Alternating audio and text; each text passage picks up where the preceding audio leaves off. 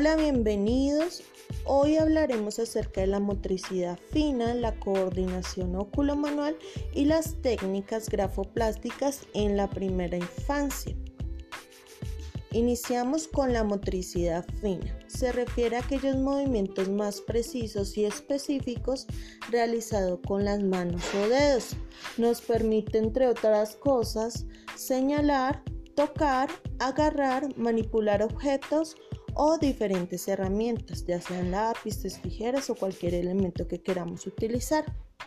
Es un área de desarrollo que requiere de una gran adquisición continua y progresiva de diferentes habilidades como lo son la coordinación, la fuerza, la disociación de movimientos y es muy importante en los niños de primera infancia.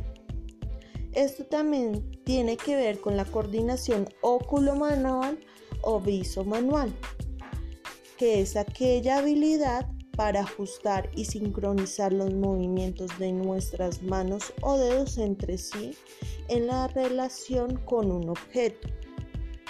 Se comienza a desarrollar desde los primeros meses de vida cuando el bebé descubre sus manos y comienza a explorarla.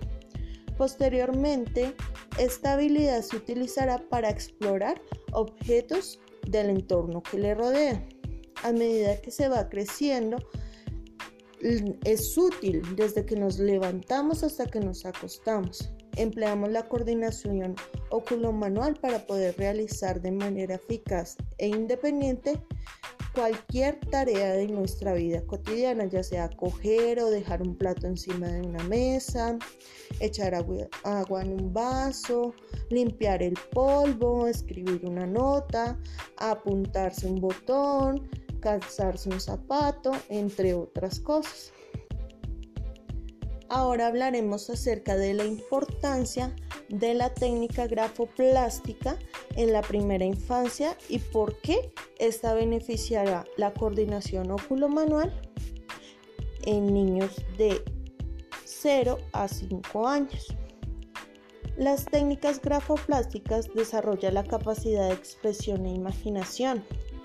Coopera en la formación integral del individuo también apoya en la manifestación espontánea de la personalidad, la función liberadora y desarrolla el sentido estético a través de la comprensión de imágenes plásticas que el mismo niño realice.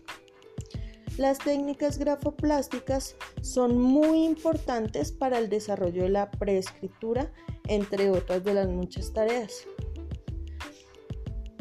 es la coordinación precisa y exacta entre la visión y manos. Y como tal, la técnica grafoplástica son estrategias utilizadas en el primer nivel de educación básica como objetivo de preparar a nuestros niños y niñas en el proceso de aprendizaje. Esto ya sea el garabateo, el dibujo, la pintura, el rasgado, el arrugado, el armado, el pegado, el cortado con tijeras, entre otras actividades. Espero que esta información sea de mucha utilidad para todos ustedes. Que tengan feliz tarde.